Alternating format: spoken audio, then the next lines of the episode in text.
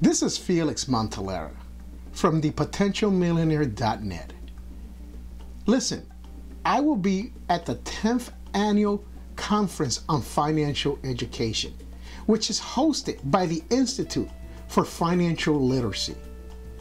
This conference will be taking place in San Antonio, Texas from April 1st through April 3rd, 2015. And I am inviting you to be there. Yes, if you have anything to do with financial literacy, you need to be at this 10th annual conference.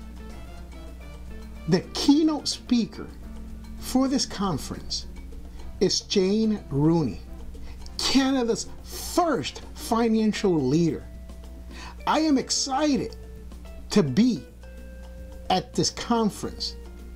And if you're there, I would like for you to come by and say hi to me, talk to me, and let me know what you're doing to help out with the financial literacy issue facing us in America. So, like I said, my name is Felix Montelara.